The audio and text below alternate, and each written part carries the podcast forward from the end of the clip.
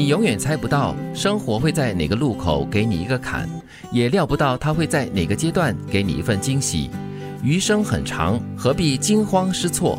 哎，说的很真的哎。因为你生活中哈，你永远猜不到在哪一个路口会给你绊一跤啦，或者是给一块石头给你哦。对，如果生活中哦步步为营的话，偶尔 OK，但是你一直这样子生活着的话，首先会很累，你会把自己在很短的时间内耗竭到无力。再来就是没有意义啊，你不能好好的享受当下。是，唯一你能够肯定的就是呢，生活的路上一定会有很多坎。对，只不过你不知道它什么时候出现。既然你不知道它什么时候出现，你就不要去预期它，因为你越是预期呢，你就活得太过小心了。嗯，要接受它的存在，但是不要因为。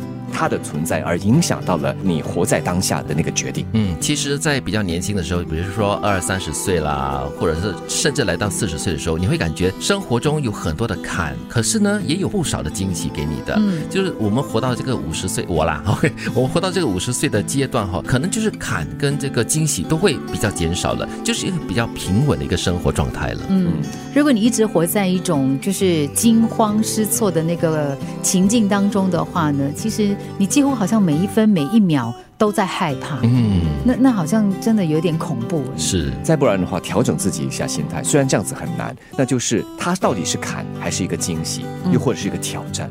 如果你稍微转变一下自己的心态的话，或许更多是惊喜和挑战，那你就不会觉得自己那么的苦，每一个都是坎。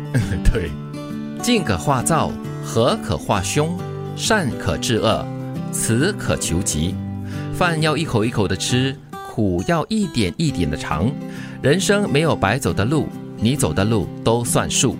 都是生命的印记。对啊，四字真言嘞，静可以化躁，就是安静下来可以化掉你的急躁的性格或者是情绪。嗯，和以和为贵嘛，和就可以化凶了，因为你一旦心平气和的话呢，很多凶兆，呃，不是凶兆，很多所谓的凶险的东西呢，就可以化险为夷了。听这一段话呢，让我想到了太极拳。哦，越躁你就要越静啊，对方越凶你就要越温和。对。以静制造，嗯，静和善慈。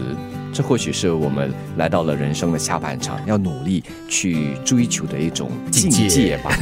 的确，正如他后面不是给了我们例子吗？饭要一口口的吃，专心的吃，慢慢的吃，去品尝它，不要大口大口的塞。哎，苦也是要一点点的尝嘞，这样很惨嘞。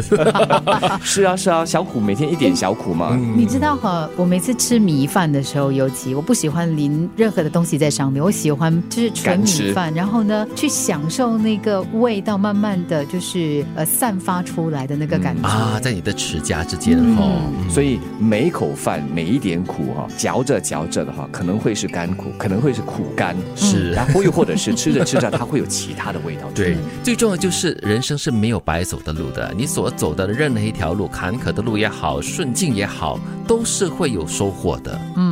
我喜欢最后这一句：“你走的路都算数。”我会加多一个字：“你走的路都要算数。”啊，你算得清楚没？不能让自己白走。对啦，凡走过必留痕迹。是，你永远猜不到生活会在哪个路口给你一个坎，也料不到它会在哪个阶段给你一份惊喜。余生很长，何必惊慌失措？静可化躁，和可化凶，善可治恶。死可求吉，饭要一口一口的吃，苦要一点一点的尝。人生没有白走的路，你走的路都算数。